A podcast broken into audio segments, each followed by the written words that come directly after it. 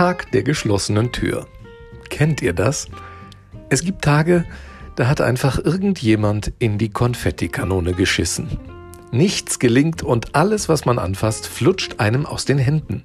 Das Brot fällt auf die Seite mit der berühmten Nuss-Nougat-Creme, dreimal falsches Passwort bei der Anmeldung am PC eingegeben, PIN-Nummer für den Geldautomaten vergessen, Mund-Nasenschutz sicher im Auto verstaut, aber gerade zu Fuß in der Stadt unterwegs und wieder mal einen dummen Spruch zu viel auf den Lippen gehabt, als meine Göttergattin heute früh sagte, ich habe so gut wie nicht geschlafen und ich erwiderte, das Böse schläft nie.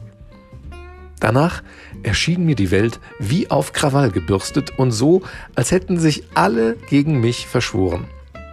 Erstmal eine Tafel Schokolade, weil Milka Haselnuss Stellen in meinem Körper erreicht, wo Motivation sonst erst gar nicht hinkommt.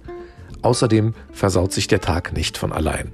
Also weiter im Programm. Eigentlich will ich nur einen Brief frankieren lassen, aber in der Post steht eine gut 25 Meter lange Schlange voll mit Leuten, die sich jeweils mit persönlichen Worten oder einem lyrischen Gedicht von ihrer Fracht verabschieden. Anders ist die Wartezeit kaum zu erklären.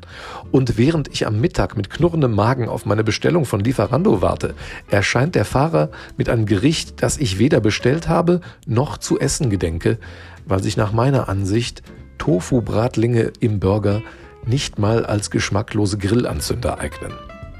Nachdem in einer Videokonferenz noch ein Kollege meint, ich sehe heute aber wirklich beschissen aus, war eindeutig klar, es ist nicht mein Tag, es ist nicht meine Woche, nicht mein Jahr, nicht mein Planet und vermutlich nicht mal mein Sonnensystem.